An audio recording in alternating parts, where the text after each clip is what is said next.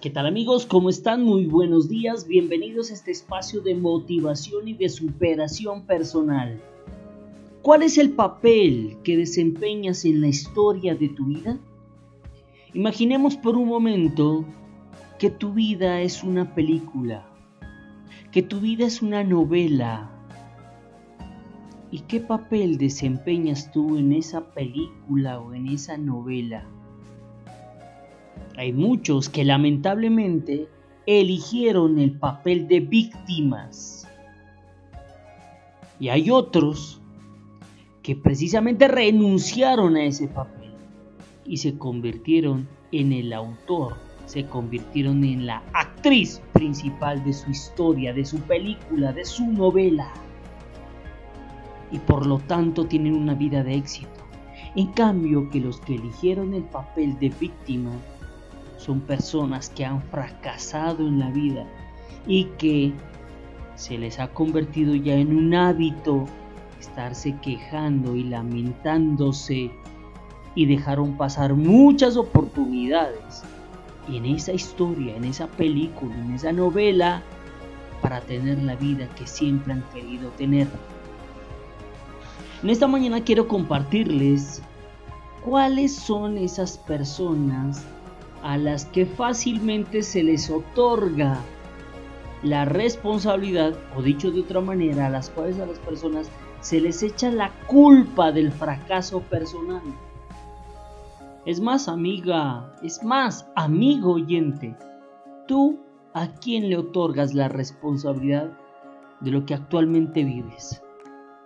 A quién, o dicho de otra manera más sencilla, a quién le estás echando la culpa de tu situación económica, de tu situación emocional, de, de tu situación social actual. ¿A quién le estás echando la culpa? Entre las personas más comunes a quienes se le otorga esa culpa es, primero, a los padres, segundo, a la pareja y tercero, al jefe. ¿Sí? Son estas personas a las que más fácilmente se les otorga esa culpa del fracaso en la vida. Vamos con la primera, los padres. ¿Cuántas personas he escuchado? Y tú amiga, tu amigo oyente, seguro también has escuchado de las personas como se quejan y se lamentan. Es que por culpa de mi papá, por culpa de mi mamá, yo estoy así. Por culpa de mi papá o de mi mamá, actualmente no tengo un futuro claro. ¿Qué tal esa perla? Si tú eres una de esas personas, déjame decirte lo siguiente. Ojo, a ti no te corresponde el papel de juzgar.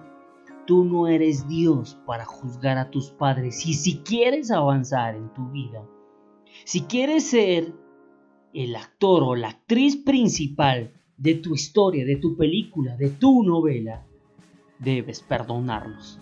Si no estarás condenado a ser víctima por toda tu vida y no vas a lograr avanzar. Hay otras personas que culpan a su pareja. Por culpa de mi esposo, por culpa de mi esposa, por culpa de mi novio, de mi novia, estoy así. Ey, ¿y acaso tú no lo elegiste? ¿Acaso tú no le diste el sí?